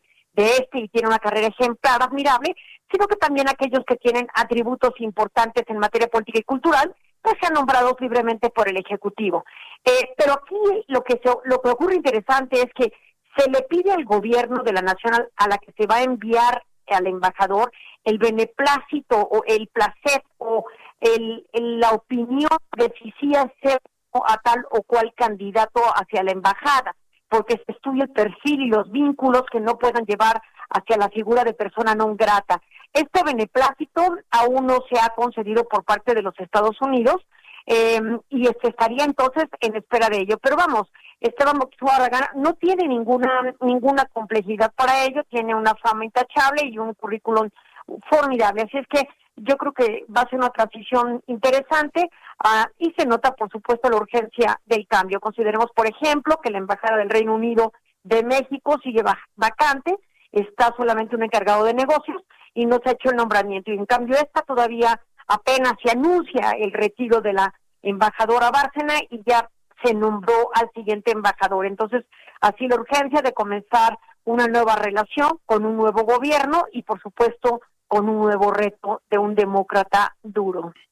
Así es, Ileana, y lo dijiste bien, ¿no? Ahorita al último, pues viene una nueva administración también en Estados Unidos y Esteban Octezuma de pasar el ámbito, eh, ámbito educativo aquí en nuestro país. Ahora la tarea, pues va a ser uno de los principales enlaces eh, en Estados Unidos y pues por demás importante, ¿no? Que, que se logren acuerdos y toda la visualización que, que nos va a dar la llegada de Joe Biden.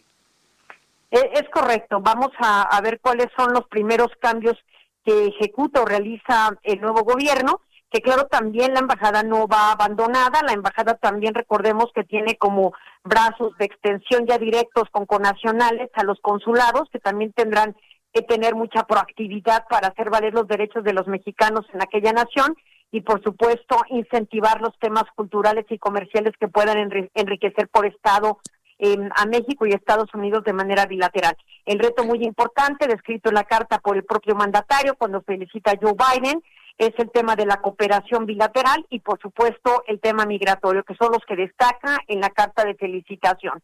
Así es que sí, eh, hay una articulación de la política de gobierno con eh, la candidatura precisamente de Esteban Moctezuma Barragán. Así es. Pues, Ileana, muchísimas gracias por tu análisis y un gran abrazo. Un privilegio, que estén muy bien, hasta luego. Hasta luego, Ileana Rodríguez, investigadora del TEC de Monterrey. Ya son las 7 de la noche con 19 minutos, se han actualizado las cifras de COVID-19, rapidísimos las doy. Este miércoles la Secretaría de Salud informa que México suma 115 mil 769 muertes por coronavirus y registra 1.277.499 casos confirmados acumulados. Además, 135.162 personas son sospechosas sin posibilidad de resultado y eh, 212.320 sospechosos sin muestra y 50.302 son sospechosos con posibilidad de resultado. Así las cifras ya actualizadas de COVID-19 en nuestro país. Y me da mucho gusto saludar en este momento eh, a Andrea Merlos, usted eh, la conoce, editora general del Heraldo de México. Andrea, qué gusto saludarte. Hola Manuel, también me da muchísimo gusto escucharte. Buenas noches. Muy buenas noches. Oye, a ver, platícanos qué investigaciones ya está preparando el Heraldo de México. Mira, Manuel, pues sumado a estas cifras que actualizas del COVID, y la verdad es que eh, hemos tratado de, analizar y de estar en todas las áreas y aristas del caso, porque el COVID no solo es la generalidad de la alerta sanitaria y del tema económico, sino que también ha repercutido mucho más de lo que creemos, incluso de lo que hablamos, Manuel, en nuestra vida personal, en nuestro ánimo, en, nuestros sentimientos, en el día a día de lo que hacemos. Y bueno, ya hay datos específicos de este tema, Manuel, que hemos estado eh, investigando en el Heraldo en su versión impresa. Y pues nada, es para darles un dato, las atenciones para prevenir el suicidio pasaron de 1.062 en 2019 a 4.182 este año solo en la Ciudad de México. De 1.062 a 4.182. Pero además está muy claro el rango de edades de, esta gente que está llamando a estas líneas de auxilio que tiene la Ciudad de México junto con el Consejo Ciudadano.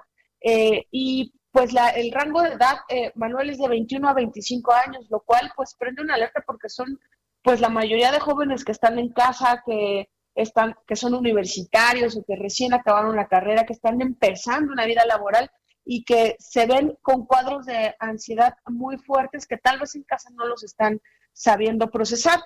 Tenemos eh, más datos, por ejemplo, en la atención de líneas, digamos, generales, 2020 eh, tiene un crecimiento de 293% de, de alzar el teléfono y pedir ayuda a un psicólogo eh, vía vía gobierno y, digamos que vía online para que no tengas que moverte ni nada, sino que es gente que te ayuda. Y bueno, Iztapalapa es la alcaldía en donde más se registran llamadas. No es un dato que nos deba de sorprender porque también es la alcaldía eh, con más habitantes. Le sigue Gustavo Madero, le sigue Cuauhtémoc, Coyoacán y Álvaro Obregón, ¿no? Eh, qué tipos de problemas está, de, qué tipos de problemas está hablando la gente, además de estos chavos que tienen eh, pues cuadros de ansiedad y propensión al suicidio, según nos los cuentan las mismas autoridades este, en psicología que los atiendan, ¿qué otros problemas la gente normal eh, que, que, que da en estas líneas o en estas llamadas son problemas de pareja que representan el 15.6% de atenciones y también problemas como de ansiedad y de conflictos familiares que representan el 10% también este, de estas llamadas. Lo que significa que eh, estar en casa lo sabemos todos, Manuel, por eso digo que es algo de lo que no hablamos mucho, es muy difícil, la convivencia familiar es muy difícil, aunque es políticamente incorrecto hablar mal de tu familia y aceptar que no soportas a veces a tus hijos o a tus padres o a tu esposo, pero pasa. Y, y yo creo que sí es muy loable que haya este trabajo de parte de las autoridades porque al final la atención psicológica, Manuel, es un gasto que no todo el mundo tiene previsto, eh, digamos que en sus finanzas en estos tiempos también, donde todos estamos acotados y limitados en, cuestión de ingresos. Pero bueno, existe este Consejo Ciudadano. Eh, nosotros en el Heraldo tenemos un convenio con ellos y por eso hemos estado eh, pues llamándole a la gente a decir, oigan, tienen un WhatsApp, tienen una vía eh, digamos, vía internet, para poder contactar con alguien con quien hablar y que puedan ustedes tener un poco más de calma anímica. ¿Cómo ves, Manuel? Sí, sí, evidentemente, Andrea, porque pues es impresionante cómo este año se volvió tan recurrente escuchar la palabra suicidio, el escuchar la palabra depresión, ansiedad y este gran convenio que se ha hecho con Heraldo Media Group, pues es eh, por demás importante porque ya lo decías, no todos tienen la capacidad económica y sobre todo en esos tiempos donde la economía pues eh, no fue muy buena que digamos por las razones que ya sabemos es por demás por demás importante. Andrea Merlos oye pues muchas gracias. Dónde te podemos seguir gracias Manuel. En arroba Andrea Merlos ahí estoy en Twitter y vamos a estar trabajando toda Navidad y Año Nuevo así que nos estaremos leyendo y escuchando Manuel. Sí por ahí nos vemos. Gracias Andrea. Gracias a ti Andrea Merlos, editora general del Heraldo de México. Escríbanos, por favor, a través de las redes sociales, arroba Heraldo de México y arroba Zamacona al aire. Ya son las 7 de la noche con 24 minutos en el tiempo del centro del país. No le cambie, tenemos más aquí en las noticias de la tarde.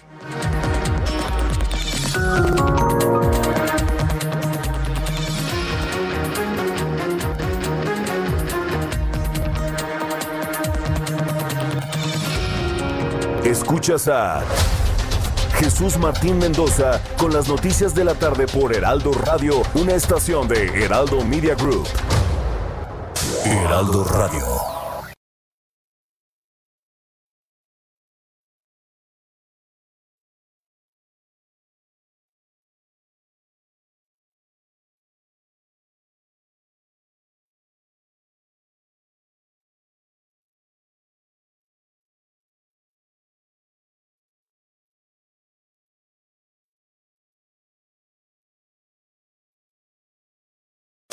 Heraldo Radio.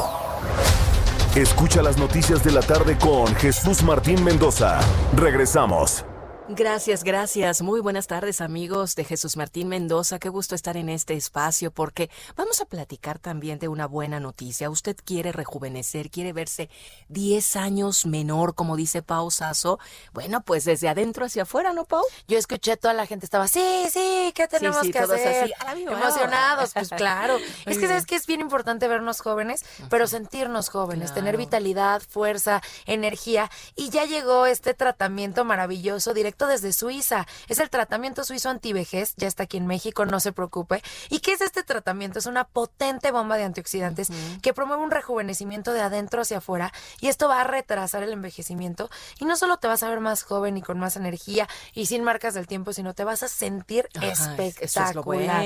Así es, y nosotros queremos consentir a todos y adelantamos, continuamos y continuaremos con el gran fin de año y les tenemos regalos a todos. Ay, a ver, dinos. Marquen este momento al 800 23 mil 800 23 mil porque si marca en este momento visita granfin.mx desde su celular, computadora, lo que usted guste, se va a llevar completamente gratis este famoso tratamiento antivejez y lo único que va a pagar son los gastos de manejo y envío. Nada más. Nada más. Aparte, súper importante, este tratamiento es para un año de resultados. Imagínate un año, mm. lo siento 10 años más joven, Moni. Ay, mira, nada más. Pero lo puedes compartir. Los sueños se hacen realidad y si marca en este momento al 800 23 mil, le va a decir bye bye a las arrugas, a las manchitas, se va a sentir súper fuerte y qué belleza. Así que marque en este momento 800 23 mil y recuerde que marcando en este momento visitando granfin.mx se lo lleva completamente gratis, solo paga los gastos de manejo y envío, además de que ahorra porque no sale de casa, se protege, se cuida, no gasta gasolina, estacionamiento. Y joven. Y joven. ¿Qué más y queremos, quédate en casa. Muy bien, Pau. Pues a marcar en este momento 800 mil. Gracias, Pau. Gracias a ti. Continuamos en las noticias.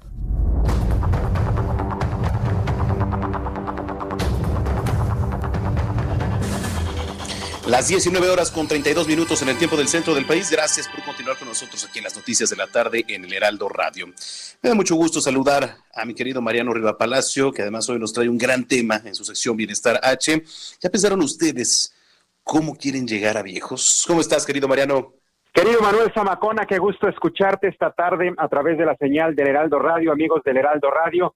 Pues estamos chavos, Manuel, como se dice por ahí, seguramente muchos de quienes nos están escuchando en estos momentos son jóvenes de espíritu y de edad y nos da mucho gusto. Ahora, ¿a qué viene todo esto? ¿A qué es indispensable que nos preparemos absolutamente todos, Manuel, para envejecer con calidad? Les platico que recientemente se llevó a cabo un seminario sobre este tema del envejecimiento y diferentes especialistas nos invitan a reflexionar sobre este asunto. Dicen que para vivir más y mejor la clave es tener un envejecimiento activo, condición que beneficia de manera considerable la salud física y emocional de las personas adultas mayores. Por ejemplo, Patricia Re Ángeles, ella es investigadora de cátedras del CONACYT, nos dice que en diversas sociedades la vejez se ha asociado con soledad, tristeza, depresión, demencia, Alzheimer y otras enfermedades. Sin embargo, escucha el siguiente dato no son condiciones realmente exclusivas de una tercera etapa de la vida y que se reducen cuando las personas mayores se desenvuelven en entornos comunitarios y saludables. Y tiene Manuel toda la razón, especialista, porque seguramente tú lo sabes, nuestros amigos del auditorio lo saben, o conocen a personas de la tercera edad que son pues activas, conscientes, lúcidas y sanas. Según la Organización Mundial de la Salud, el envejecimiento activo tiene eh, también llamado saludable, pues se relaciona con el proceso de optimización de las oportunidades, participación y seguridad de los adultos mayores. Asimismo, datos del Consejo Nacional de Población del 2014 y del INEGI del 2015 confirman que existen poco más de 13 millones de adultos mayores en México, Manuel. Es decir, aproximadamente un 10% de la población tiene más de 65 años y se estima que para el año 2050 cerca del 23% tendrá esa edad o más. Estamos hablando, Manuel, que para el año 2050 poco más de 20 millones de personas vamos a tener más de 65 años, lo que indica un proceso acelerado de envejecimiento de la población de nuestro país. Y según la investigadora del Instituto de Investigaciones Sociales, Verónica Montes de Oca, fíjate qué interesante dato dio Manuel. Hay una diferencia entre vejez y envejecimiento. Ahí te va el dato. El envejecimiento se relaciona con las distintas etapas que vamos cruzando los seres humanos desde que nacemos. Dice que desde que nacemos comenzamos a envejecer. En cambio, la vejez se refiere a la última etapa de la existencia en la mayoría de los países, tú lo sabes, en la mayoría de las sociedades occidentales, ocurre a partir de los 60 o 65 años. Y en México parece que envejecemos conforme a los distintos contextos sociales, culturales y económicos en los que estamos inmersos. En ese sentido, consideran las especialistas que te menciono que es paradójico que en zonas indígenas, por ejemplo, a pesar de la pobreza y la marginación, pues haya un envejecimiento con más calidad de vida a diferencia de las grandes ciudades. Esto ocurre básicamente, Manuel, amigos del Heraldo Radio, pues por el tipo de alimentación. La gente, por ejemplo, en los poblados, en algunos municipios, está menos estresada que la gente adulta mayor en las grandes ciudades. Es por eso que, por ejemplo, la gente en la Ciudad de México, pues tiene menos calidad y, y expectativa de vida que una viejita, por ejemplo, en un municipio de Oaxaca. Esa sería la gran diferencia. Y de esta manera, Manuel, amigos del Heraldo Radio, pues es necesario reflexionar sobre esto y más ahora en plena pandemia, porque el estrés, la falta de empleo, la ansiedad y tantas afectaciones debido al COVID-19, mucha gente puede envejecer con poca calidad de vida. Pues hasta aquí, Manuel, eh, amigos del Heraldo Radio, mi comentario, la reflexión. Qué bueno que lanzamos la pregunta. Tú la lanzaste también, Manuel. ¿Cómo pensamos envejecer? Para los próximos años. Ahí el comentario. Y es que sí, hay que, hay que, prevenir, es un gran tema, eh, Mariano, la verdad, y como lo comentabas, pues está también en nosotros llegar a, una buena vejez y, luego lo asociamos, ¿no? Porque, por ejemplo, ya este, muchas personas, adultas, adultas mayores, ya retiradas, ya eh, prefieren irse a vivir pues a algún lugar muy tranquilo, ¿no? Que es parte ya también de, pues, de algo que es, que es muy común aquí en nuestro país. Sí, definitivamente. Sabemos que hay personas, hay lugares de retiro, ¿no? Hay lugares que se va, por ejemplo, la gente cuando los familiares quizá ya no los pueden atender, pues bueno, les proporcionan este, este tipo de vida, por ejemplo, para muchas personas, pues significa la tranquilidad, la paz de sus últimos días. Sabemos que en otros casos son forzadas a irse a los asilos. Me ha tocado y he tenido la oportunidad, Manuel, de visitar a los asilos de la Ciudad de México. Hay viejitos que me dicen, yo estoy aquí porque me trajo mi hijo y yo no lo quería pero bueno, ya estoy aquí. Y hay quienes sí piden eh, llegar a su vejez, por ejemplo, con esta definición que nos dan estas especialistas en estos lugares. Pero mira, lo importante de esto es que si tenemos 30, 40, 50 años, incluso más chavos, ya para terminar mi comentario, Manuel, dicen las especialistas que a pesar de que estemos chavos o quienes estén chavos tengan 25, 30 años, aunque vean lejos el envejecimiento y la vejez, que se preocupen por ello que no piensen que es algo muy lejano, ¿eh? O sea, nos va a pasar a todos, nos va a pasar a todos. Lo importante ya para terminar es llegar, Manuel, con calidad de vida. Podremos llegar a viejos con achaques, lo importante es no llegar enfermos. Eso es lo más importante, Manuel. Qué, gran tema, eh, Mariano Riva Palacio. Oye, por favor, ¿dónde te podemos seguir en, las redes sociales? Redes sociales, amigo, Twitter e Instagram, arroba JM Palacio, y en Facebook estamos como Mariano Riva Palacio Yáñez cualquier situación y comentario yo directamente contesto. Gracias, amigo, te mando un abrazo. Un abrazo, Manuel. Buenas noches a todos. Muy buenas noches, Mariano Riva Palacio, aquí en el Heraldo Radio. ¿Usted ya pensó cómo quiere llegar a viejo?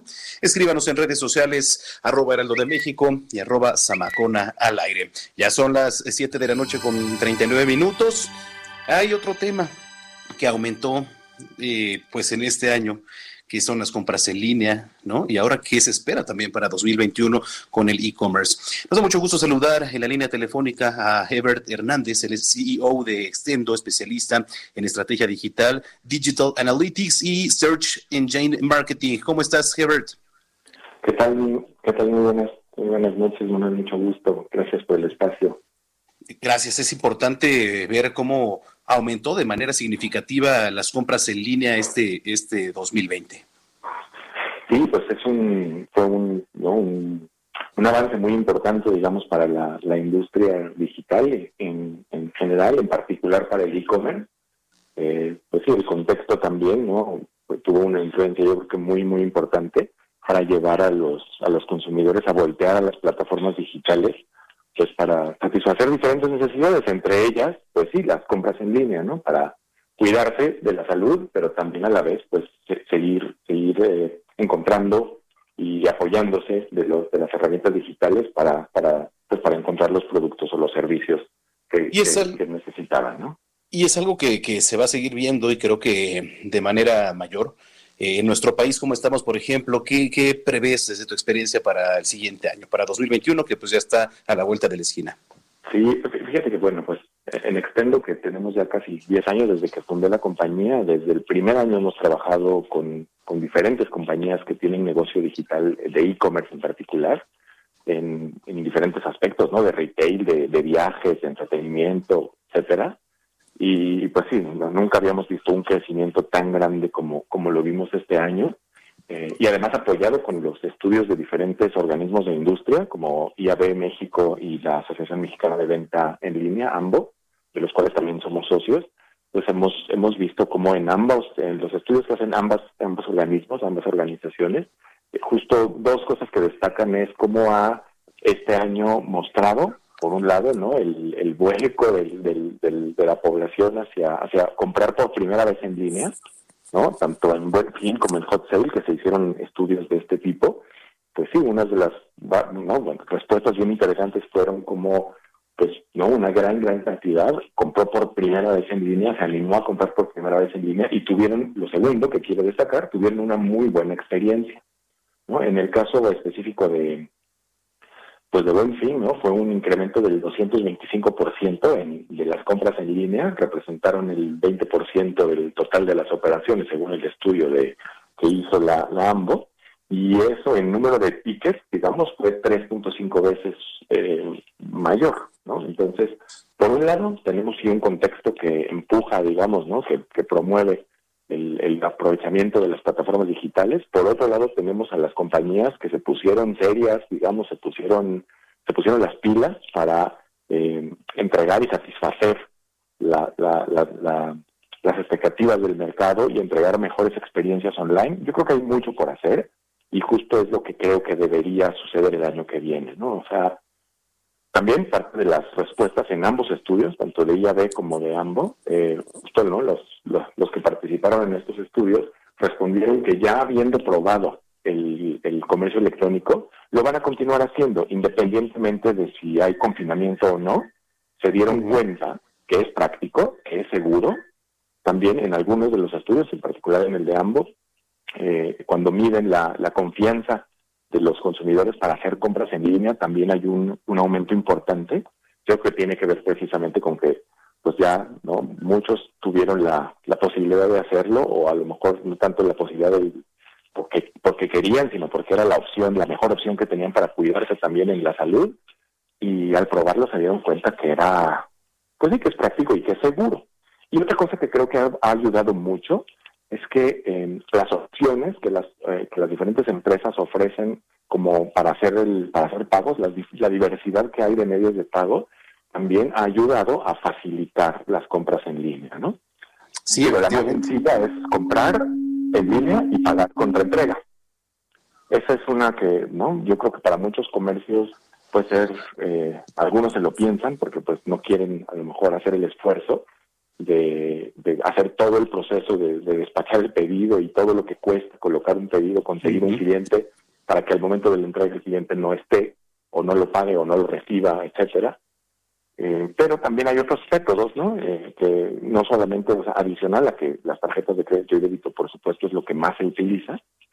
Eh, otras opciones también, como pagar en un, ¿no? En un punto de, de conveniencia, en un espacio donde pueden ir y pagar en efectivo y una vez confirmado el pago, la empresa hace el, envío, etcétera, eh, o utilizar otros no medios alternativos de pago. Creo que todo eso ha ayudado y yo veo que para el próximo año, con toda la experiencia y a lo que se enfrentaron los comercios electrónicos, que adelantaron sus planes de crecimiento fácilmente un par de años, en meses, ¿no? O sea, lo que algunos comercios electrónicos pensaban que iban a lograr por ahí del 2022, 2023, pues ya tal vez algunos ya se vieron obligados también a pues a tomar un ritmo de, de, crecimiento y satisfacer las expectativas de sus clientes mucho más rápido.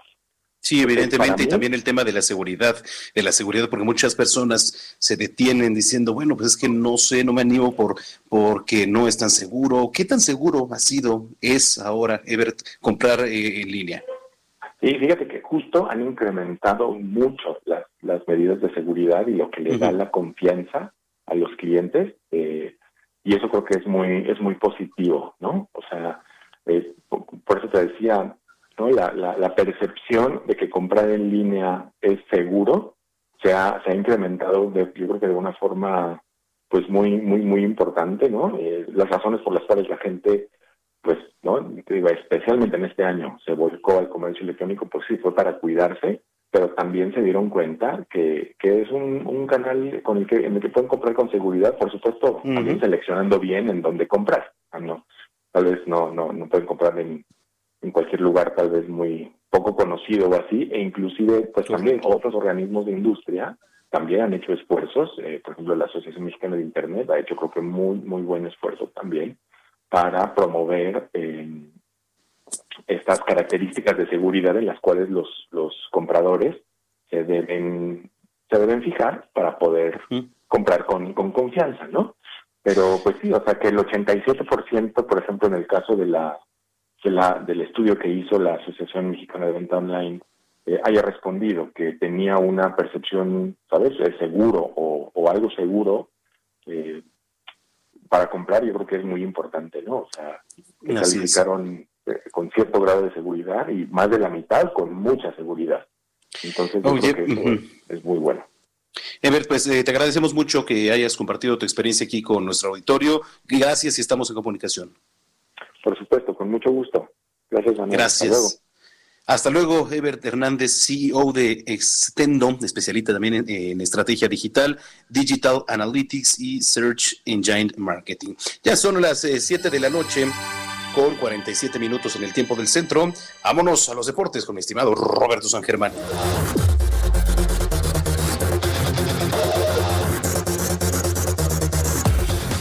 Nos quedamos con el tema de las eh, ligas negras, mi querido Roberto San Germán. Sí, mi querido Manuel, buenas noches a la gente que nos está sintonizando en este momento. Sí, vamos a hablar de un tema que es bastante interesante porque como tú sabes, pues nunca se habían reconocido las primero las ligas negras y los récords de las ligas negras.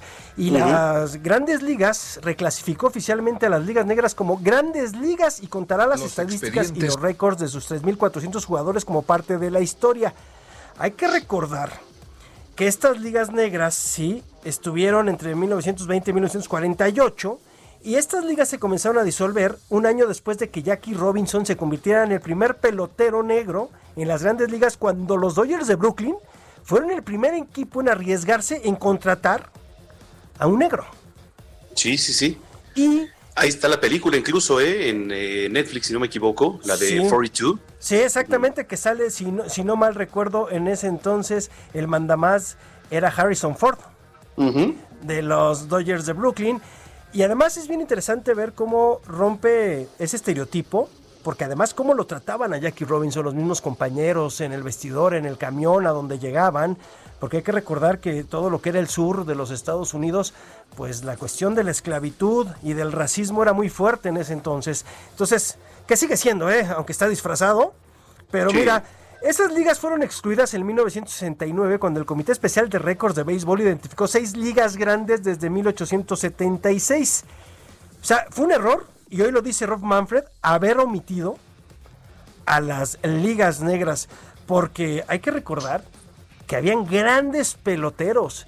Y hay que ver qué récords estaban en esas ligas negras, ¿eh? Mi querido amigo, porque puede ser que rompan algunos récords que ya están en las grandes ligas, ¿eh? Que apenas cumplieron también, ¿eh? Este año 100 años, si no me equivoco, ya de, de, su existencia, ¿no? Sí, y fíjate que van a juntarse tanto la liga como el IAS Sport Bureau para revisar las estadísticas y los récords de las ligas negras y determinar cómo incorporarlas a la historia de las grandes ligas. Ahí vamos a ver también pues los pitchers, los bateadores, los corredores, o sea, todo lo que tenga en números, pues van a tener que equipararlos con los de las grandes ligas y a lo mejor pues resulta que tenemos un pitcher que tiene más victorias. Imagínate que salga alguien mejor que Sandy Koufax, ¿no? O, o, que tengamos un récord también de home runs, o de carreras, o de bases robadas. O sea, esto va a estar muy bueno y tenemos que ver qué sucede. Pero hay que recordar que también en México, fíjate que en esos entonces el señor Pasquel, pues fue de los primeros que trajo negros a Monterrey. Y tuvieron grandes equipos. Y tuvieron grandes jugadores. Que ya luego fueron liga mayoristas, pero en México se dio la oportunidad a los jugadores negros para jugar a nivel profesional en una liga que era profesional, que no eran amateurs como ellos, que no les daban dinero, y aquí pudieron recibir ciertas cantidades y tenían muy buenos equipos en el norte del país. Así que el béisbol, pues la verdad es que bien por Rolf Manfred, que está buscando la unificación. Y sobre todo en estos momentos, hay que recordar que también se ha metido bastante el presidente de los Estados Unidos, Donald Trump. Hay que ayer se anunciaba que los indios de Cleveland van a dejar de llamarse los indios de Cleveland y reclamaba señor Trump, que cómo era posible que los indios de Cleveland dejaran de llamarse los indios. Perdón, señor, si el equipo de fútbol de Washington, de fútbol americano, ya no se llaman los Pieles Rojas, ¿por qué no cambiarle el nombre a los, a, los indios de Cleveland, no? Es una cuestión racista. Qué, bonito logo, ¿eh? los indios de Cleveland, la verdad. El jefe Uju, ¿no? El jefe, sí, efectivamente. Pero, este, pero bueno, son situaciones que, que está pasando en el mundo, hay que apoyarlas y, pues bueno, vamos a ver lo de las de las grandes ligas. Oye, y sé que te gusta el boxeo. ¿O, no, no, te gustan los cates? Sí, nos gustan las trompadas. Oye, pues se viene la, pelea de Callum Smith, este hombre que está enorme. sacaron la foto con, digamos, el pesaje al aire libre en, las, en el Álamo Dome allá en San Antonio, donde va a boxear el Canelo Álvarez. Pues, pues, va a sonar medio gacho, pues sí le saca una cabeza, compadre. Sí, efectivamente. Sí, sí, sí, de repente ves la, ves la foto y dices, ájale, ¿no? Este, hay que ver cómo le va al Canelo. Eh, sí va a haber eh, gente en el Alamodón. Van a entrar 12 mil espectadores, todos con su sana distancia, cubrebocas, están haciéndote pruebas yo vi a la gente de prensa, te ponen un brazalete en donde ya puedes estar por toda la zona porque estás libre de COVID-19. Este, pues se vienen todo ese tipo de cuestiones y yo creo que pronto vamos a ver esto en los eventos, ¿eh? Sí, sí, sí, vamos a ver qué, qué tal le resultan estas medidas. Oye, estaba leyendo también una nota, mi querido Robert, de Frank Ragnow, este, de los Detroit Lions, que se perdió la práctica de este miércoles, ¿no? Ahí en el campamento de los Leones por una fractura en la garganta. Sí, en el, partido, en el partido contra Green Bay, este hombre salió lastimado, no salió, terminó el partido, pero desde el primer cuarto eso es la nota, sí. se rompió la garganta. Así, como lo escuché, la gente me estaba quedando aquí viendo la producción, como, pues sí, el señor tuvo una fractura de garganta y entonces Peligrosísimo. Jugó, jugó todo el partido así. Y hoy lo dieron a conocer. Entonces, pues son de estas situaciones que de repente la NFL, el protocolo, ya ves que luego los meten ahora como una casita de campaña para revisarlos, para que no sepas qué le está pasando a los jugadores. Sí, pero este hombre lo dio a conocer y de que pues tampoco lo están metiendo, que yo vea la lista de lesionados, ¿eh? Dice nuestro querido productor Orlando que cómo se fractura la garganta. pues seguramente alguna fisura, ¿no? Algo que, pues, que le haya dañado por ahí, pues, seguramente. sí, pero la lesión es así, ¿eh? Yo también cuando leí cómo te fracturas la garganta, pero ahí decía fractura de garganta. Entonces sería bueno preguntarle a un doctor cómo es una fractura de garganta, pero fue lo que pasó con este jugador. Es el centro, si no mal recuerdo, de los Leones de Detroit. Es, sí, exactamente, es el centro. Es el centro, eh, eh, y este hombre pues salió lastimado. Oye, y ya pues este, viendo lo del boxeo, te, decía lo de, del Canelo, pues las apuestas dicen que el Canelo, que este hombre, el británico, no le llega ni al octavo round, ¿eh? ¿Crees? que Callum Smooth no le llega al octavo round, ¿eh? es lo que están diciendo, y que muy grandote, pero que no, no, no aguantaría toda la ruta con el Canelo. ¿Tú qué opinas? ¿Qué crees? Híjole, la verdad es que yo digo que el Canelo sí pega bastante duro y digo, la apuesta voy con él evidentemente, ¿no? Ojalá, ojalá y este y no que en esta pelea. ¿Qué es? Nada más nos recuerda la fecha. El, ¿Es este fin de semana? ¿Es el sábado? Ya es este fin, ¿verdad? Sí, es este sábado, ya, sábado, sábado 19, si no mal recuerdo. Sábado 19, ya sería la, la pelea, ¿no? Entonces, a ver que, a ver cómo le va al Canelo Álvarez en otra. Estaremos pendientes, eh, mi querido Robert. Claro que sí, señor, pues que pasen muy buenas noches y nos escuchamos el día de mañana. Igualmente, es Roberto San Germán aquí en las noticias de la tarde. Muchas gracias a nombre de Jesús Martín Mendoza se despide Manuel Zamacona y a continuación la tetera con Daniel Bisoño, Sebastián de Villafranca y Diana Mota. No le cambie, siga a través de la señal del Heraldo Radio. Pásenla bien, me pueden seguir en arroba Zamacona al aire. Mañana nos escuchamos en punto de las seis de la tarde. Hasta entonces. Esto fue Las Noticias de la Tarde con Jesús Martín Mendoza. Heraldo Radio. La HCL se comparte, se ve y ahora también se escucha. Even when we're on a budget, we still deserve nice things. Quince is a place to scoop up stunning high-end goods for 50 to 80% less than similar brands. They have buttery soft cashmere sweaters starting at $50, luxurious Italian leather bags, and so much more. Plus, Quince only works with factories that use safe, ethical, and responsible manufacturing. Get the high-end goods you'll love without the high price tag with Quince. Go to quince.com/style for free shipping and 365-day returns.